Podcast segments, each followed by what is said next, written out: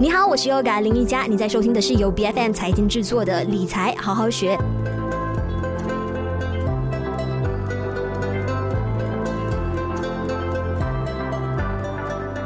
疫情发生之前的二零二零年一月呢，其实当时全马只有百分之十的国民呢是有为自己立遗嘱、做好财产的分配。但是流行病毒的发生呢，其实也让我们开始正视起了生死的课题。那假如一天你不在了，你想留给身边人和下一代的是什么呢？当然，我们没有办法预知到意外和明天是哪一个先到，但是呢，总有适合你的财富传承的工具呢，是可以帮助你让未来的风险给降到最低。让你的个人甚至是家族企业的财富呢，啊，可以顺利的交接到亲人还有下一代的手中。当然，财富呢不仅仅局限于是那一些庞大的那个基业哈，好像你的房产啊、现金啊、股票啊，甚至是电子资产，都是的可以提前做好一些啊相应的安排的。那今天在我们的理财好好学呢，我们就来谈一下财富传承的规划策略到底有哪一些啊？我们邀请到的嘉宾有 Bill Morrison 的财务规划师 Joshua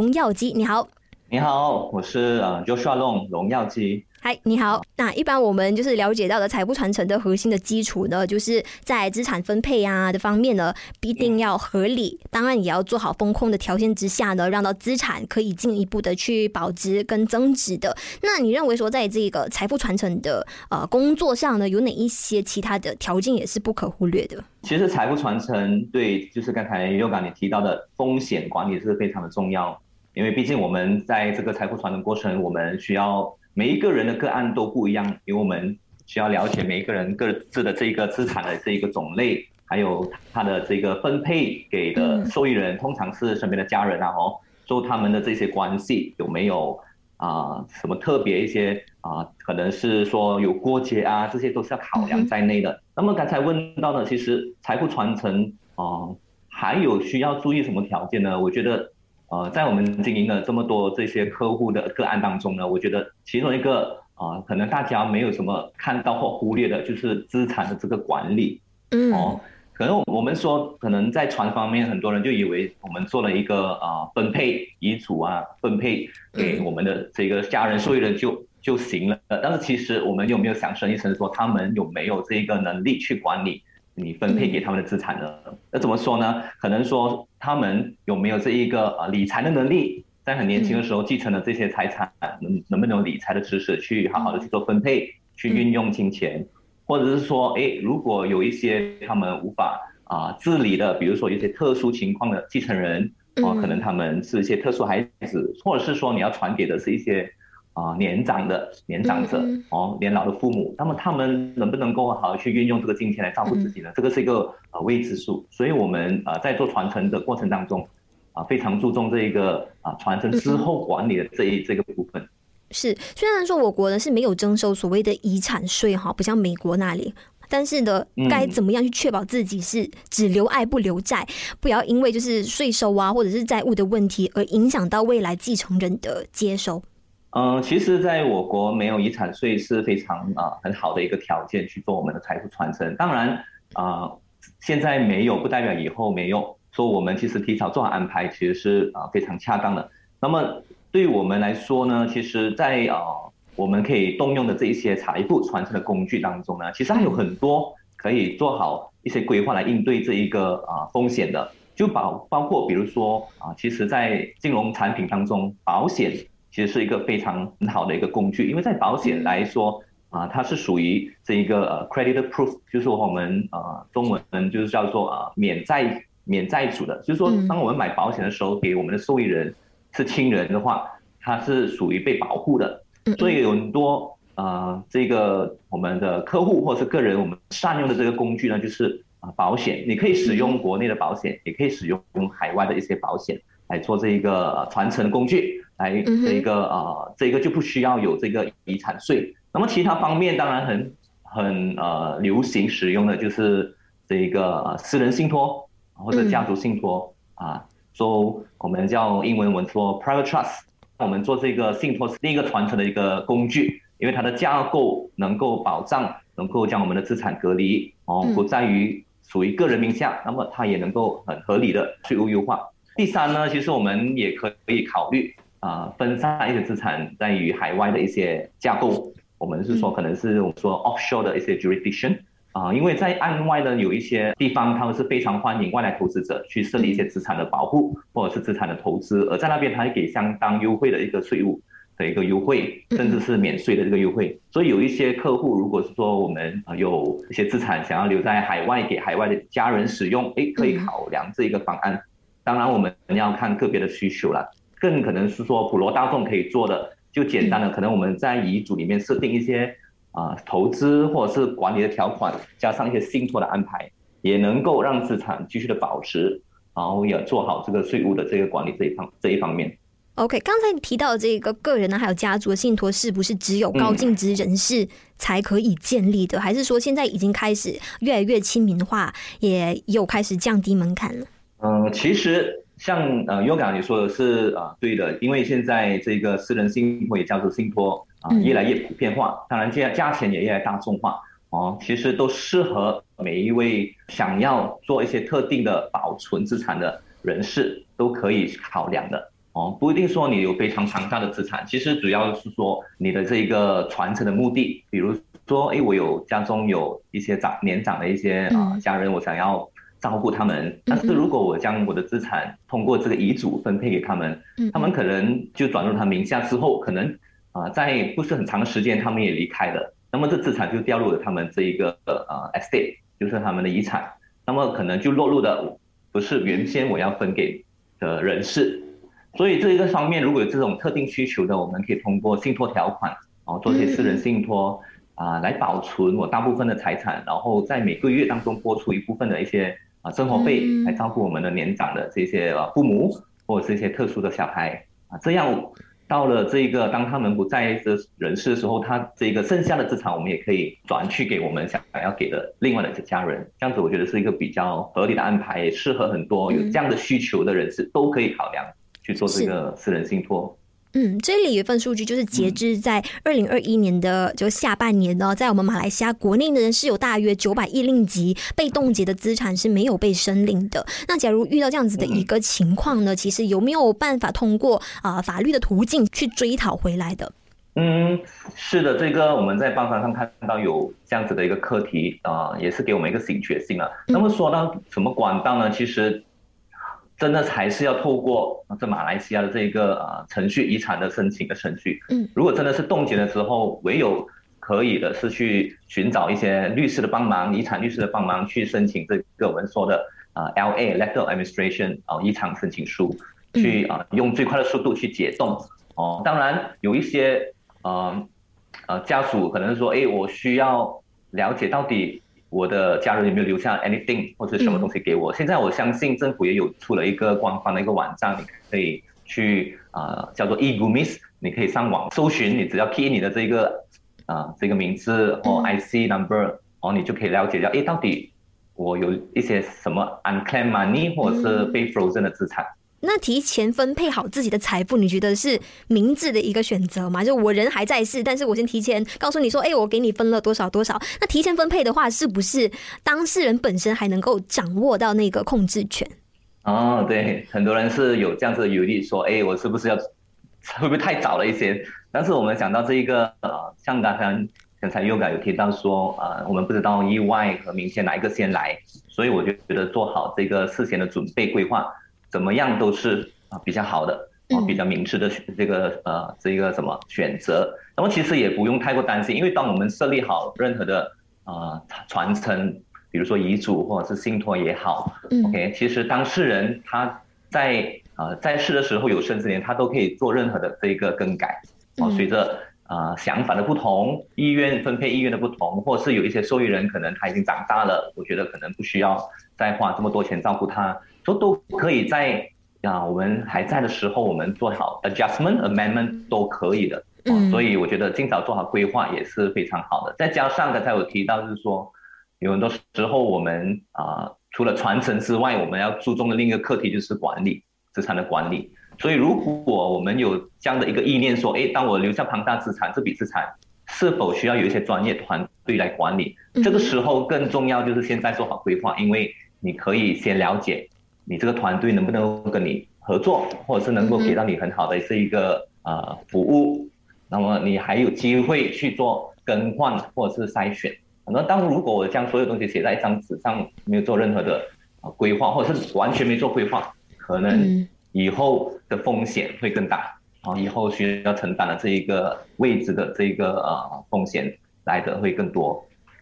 嗯，是。那其实好像刚才我们有提到，好像遗嘱呢是我们觉得比较入门级的。那假如说到家族信托啊，或者是呃保险这样子的一个规划跟传承的工具的话呢，要怎么样去看到底说，哎自己是适合哪一个？是以什么来判断的？呃，这个问题问的非常好。其实，呃，以什么判断呢？主要是根据你个人的这一个分配的意愿，或者是你的家庭的这一个、嗯、你受益人的这个背景，比如说兄弟。姐妹之间或者孩子之间的关系有没有啊、呃、是非常和谐的吗？还是说可能会有一些过节？但是如果真的是有这样的一些考量，或者家中有一些特殊的一些情况的啊、呃、受益人，那么我们我建议可以坐下来跟你的这个资产规划员去深入的了解，他会给你很多啊、呃、意见，一些合理的一些啊、呃、建议，建设性的一些方案。因为当我们谈到资产规划，非常是属于非常个性化的东西。它没有一个啊、呃，是说啊，standard，就是说，哎，大家都可以用这一个，它不是一个产品，它是一个规划。所以我建议先了解一下自己的意愿，跟啊资产规划员聊一下，哎，我有什么想法，他一定可以给到你很好的建议。到底是要用遗嘱就足够呢，还是说，哎，你需要考虑这个私人信托，配上一些理财的方案，包括保险或者是一些投资组合，让你的资产持续的增值。啊，这些都是啊啊啊。我相信可以啊、呃，通过资产规划员，他可以给到你很好的一个方案。是，那假如我们对比信托和保险的话呢，就是受委的管理团队，他们在背后又会有什么样的一个操作？遗嘱方面呢，我们先谈遗嘱呢。那么遗嘱方面啊，主主主要上是将我们所要分配的意愿写在一个啊一个 document 啊一个文件上，然后就设定好我们的执行人、受益人之类的，或是监护人。那么背后，当有事情发生，人不在的时候，我们就会啊寻找一个专业的律师去帮我们申请这个 probate，就是这个遗嘱的认证，然后去啊解冻我们的资产，然后分配，这是非常简单。All right，那么当然也有一些人考虑到我没有这个理想的这个执行人，我们叫 executor，他们可能考虑一些 corporate executor，说他们会将这个责任交给。这个信托的公司去做执行的工作也可以，嗯，哦，也可以，说他们就会啊进来帮助客户去完成所有的这一些分配的工作。那么，当如果是谈到私人信托呢，它就稍微比较啊多元多元化，也比较复杂的一些机构会进来，嗯。啊，就包括了一些你可以委任你的这个家庭委员会，我们讲 committee，嗯，这个呢。是其中一个非常重要的一个啊、呃、机构，是让你它可以啊、呃、担保你的这个资产的信托公司可以执行你原先要的意愿。嗯，你也可以，你也可以去啊、呃、怎么说设立你要的这个投资顾问团队啊，在你的信托这个架构里面，那么投资顾问团队就会给你很专业的意见，如何去管理的财富，如何去做好资产的啊、呃、投资组合。在你的风险能够承受的范围之内，啊，为你的这个资产持续的增值，啊，当然也会啊给你一些建议，怎样去做好啊每个分每个月的分配，生活费给你的家人、你的孩子之类的。然后你还有什么对象要给的，或者一些机构啊要将你的资产赠送给他们，啊，当做成你的一个慈善意愿啊，他都可以在这个信托。这一个私人信托或家族信托做到比较完善，嗯，甚至你也可以将一些你未来啊、呃、可能还没有出现的家人啊，怎么说呢？就是可能你的孙呐、啊，哦，你的曾孙呐、啊，嗯、你都可以写在这个信托，都可以设定给提前给他们设定好一个名额。啊，对，这是非常 interesting，你可以做很好很多的调整啊，所以我们要看看客户的这个他的想法是什么，我们都会坐下来跟他沟通啊，诶，其实可以这么做。一个也要了解一下他有没有一些海外的资产，我们也可以让他如何去整合，可以回流到他的受益人当中，也是非常重要。嗯，那信托的管理的执行啊，还有手续的费用，是不是也来的比较高昂？是要怎么样去计算？对，是的，是的。当然，如果是说我们只做一个普通遗嘱，可能就是说啊，四百多块、五百多块以上都可以开始都可以做得到。但是信托因为它的这个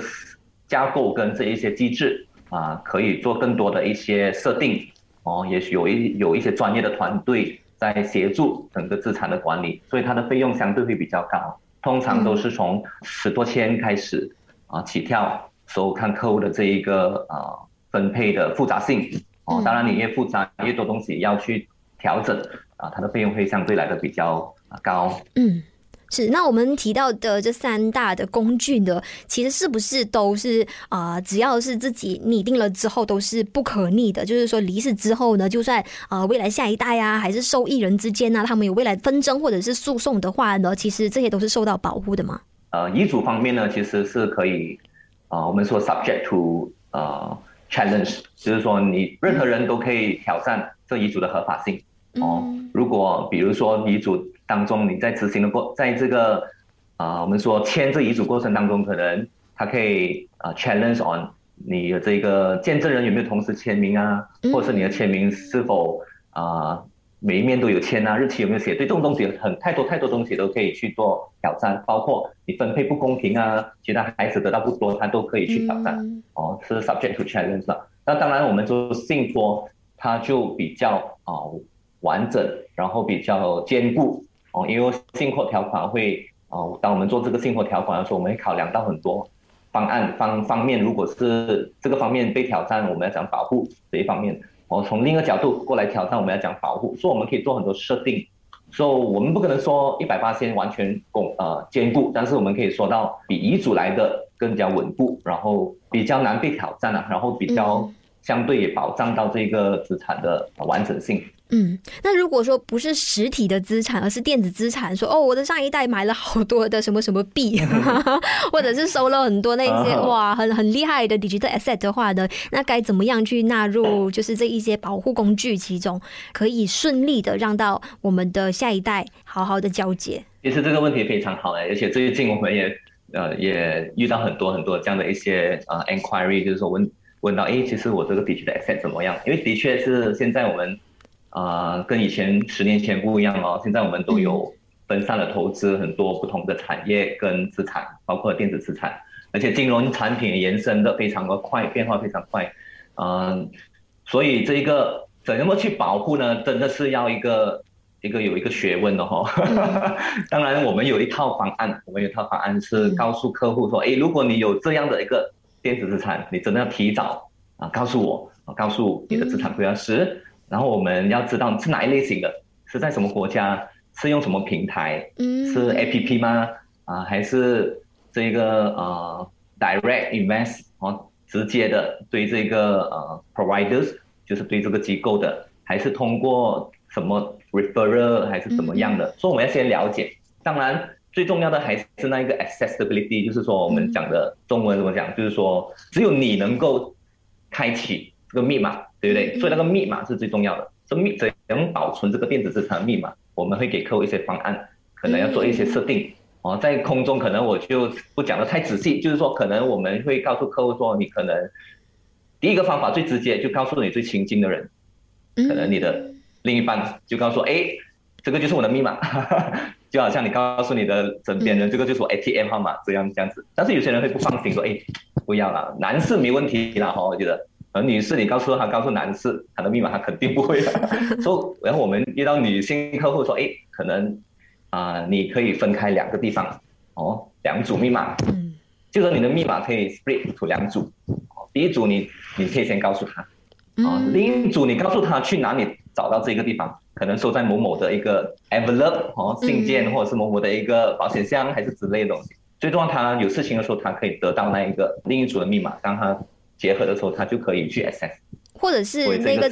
资料就是交由你们去保管，当然你们会保密，然后在就是必要的时刻的，再将这些信息交给所谓的那个受益人，嗯、是这样子吗？这个我们就没有这么做，因为毕竟这个也是非常非常隐私的东西，嗯、非常呃 sensitive 的东西，我们也不会帮客户保存，嗯、我们就教他说，哎，你可以怎么去做，由他自己决定哪一个是他觉得。比较舒适的方式，可能对他来说，我们给他跟家人的关系也是很 OK 的，是吧？没关系啦，我就提前就写好在一个地方，然后将我所有的一些密码就告诉我的太太或者是丈夫，哎，有什么事你就可以去领取领取这个东西啊。但是如果有一些有考量的，我们就会另外去做安排。那如果是另外一种案例，就是说啊、呃，对于一起创业打拼的夫妻来说呢，首先他们要怎么样去界定什么是共同的财产，哪一些就属于是个人私人的？嗯、其实主要想要探讨的这个问题呢，就是说有什么样现有的传承的工具呢，是可以用来保护到共同的财产的，就是来确保说，哎，各自的利益，甚至是孩子的利益呢，并不会受到未来就是两夫妻之间的关系破裂或者是婚外情的影响。嗯。对，当然我们要做一些设计，就是最好的一个建议就是设立这个啊信托。哦，因为信托毕竟是一个架构，它可以很完整的将我们想要啊保存下来的一些资产，我们可以在信托里面，嗯，然后写好我们的这一个想要给的对象，那么他在信托里面就完全的受到保护。哦，甚至是说可能我没有特意的想要留很多的给另一半，我只需要。将这个资产留给我的孩子，都可以在这个信托里面啊受到保护。OK，嗯，因为当我们啊写在遗嘱的时候，遗嘱的这一个啊效力就没有这么强，尤其是当我们还有未成年小孩的时候，当一方不在的时候，或者是说该说到这个婚姻关系啊破裂哦啊离婚了之后，嗯，那么当另一半也不在了，OK，那么他的资产。将会由他的前夫、前妻去为这个孩子来暂时保管，啊，像无形之中可能就不是那一个原本啊这一个人士他的的这个意愿，所以我们是建议啊，如果有这样子的考量，你可以在你的这个呃财富传承工具呢，用信托来做好这个保护。当然，啊，另一个点也是很重要的，就是说在你啊做这个遗嘱的时候，我们可以考量，就是说我们可以。使用这个执行人是，你可以考虑这个我们说 corporate executor，嗯，就是用这个专业的信托机构成为你遗嘱的执行人，而不是用你的委托你另一半哦，另一半，因为当你委托另一半的时候，他就有非常大的一个权利做所有的执行，嗯，你的遗产啊，这样无形中也是啊，如果刚才有所提到有这样子的一个啊离婚或者是说啊婚姻破裂的一个风险。啊，这样子的话，可能在处理穿车方面就会暴露在这样子的一个风险当中。嗯，还有另外一个情况，我觉得是最常被大家所忽略的，哦，就是如果个案是单身，然后财产是无人继承，自己来到一把年纪了，然后身边的亲人可能又不在了，那一般这样子的情况，你会给出什么样的建议，让财产呢在当事人不在世之后呢，依然可以发挥到更大的价值？哎，这个我觉得这个问题非常好，其实真的很多人没有去。探讨哎，其实我是单身的，我但这个是很多单身人士的一个困扰，你知道吧？因为好像我爸爸跟我说过，他有一个快要六十岁的朋友的，就遇到这样子的一个问题，甚至他还委托我爸爸去到时帮他，就是做好管理，然后怎么样去发配到不同的慈善机构，然后就觉得这个课题太有趣了。是是是，我曾经有遇过一个呃，我的客户啊，哈，他他也是单身，那么但是他。很 surprisingly，就是很惊讶的，刚才在做这个传承的时候，他竟然有十一位受益人。OK，所以他很有爱心，他都想要给予一些他的这个呃呃兄弟姐妹啊，或者是说他的侄呃我们讲 nephew and niece 啊，他们的侄侄儿侄女啊。OK，这个是啊、其中一个你可以在遗嘱里面就可以解决的，就可以去设立这样子的东西。当然你要问自己哦，如果你是单身，你。最心爱的人是谁？是你的父母吗？嗯，哦，是你你的兄弟姐妹吗？还有任何你想要对你特别关照的、照顾的，诶，你可以考量，他们也是可以成为你的遗产的受益人啊。你也可以将他们考虑在你这个分配当中，或者是说，诶，你真的没什么特别的人要去分配的，就好像刚才说到，诶，我就给慈善机构，诶，你也要将是什么慈善机构，你可以预先啊设立好，写在你的遗嘱当中。那么其实讲到这一个。这是纯粹是分配了。其实很多单身，我们想，我想要带出另一个这个点呢，就是说很多单身的人是都想到，哎，我有什么事情不在之后，嗯，啊，我没有什么东西要给，或是不懂要给谁。但是有没有想过自己呢？是有没有想过，单身人士可能是年老的时候，哦，我们看到很多年长者，他会有一种我们说老年痴呆啊，老年失智啊。他没有办法治理自己，那你有没有做好一些啊、呃、资产规划，或者是说啊、呃、怎样运用这些传承工具，是将你的资产照顾自己？嗯啊，说可能是说，哎，我设立一些条款，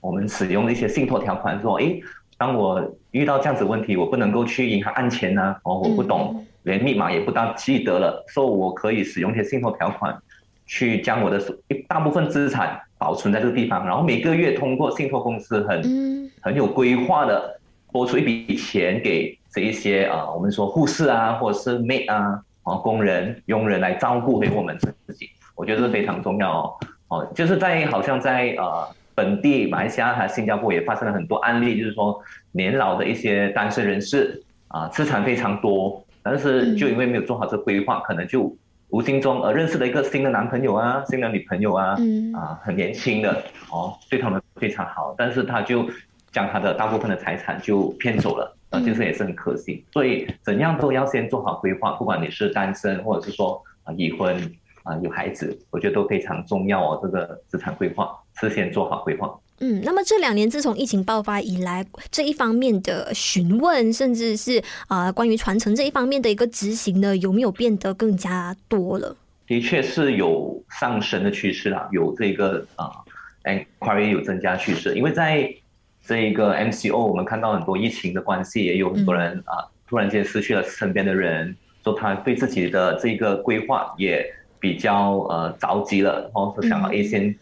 趁现在也有时间，然后也有一些啊资产的这一些呃种类，它也是开始做好分类，然后咨询一下有什么方案可以去寻去做的更好规划。然后我们看到年轻人也更多哦，年轻甚至刚才所说到的，不一定是有孩子有家庭的，甚至很多单身人士也主动的啊询问说，哎，我要怎样做好我的一个啊资产分配，然后怎么去做好设定，以后如果我孩子我才去做。成家立业之后，我才做更改，都有啊。呃嗯我们就是也希望说，正在收听的你呢，如果你本身就是非常重视自己的财富的，那么就更应该呢提前做好相应的规划跟安排，因为这不仅仅是简单的一层保障哈。那对于你的下一代、你身边的亲人来说呢，诶，如果你做好准备的话呢，其实你也起到自己的责任。当然，你在传递的也是一份爱，让到你的资产啊可以保持增值、面面俱到的同时呢，也可以顺利的进行到所谓的财富传。承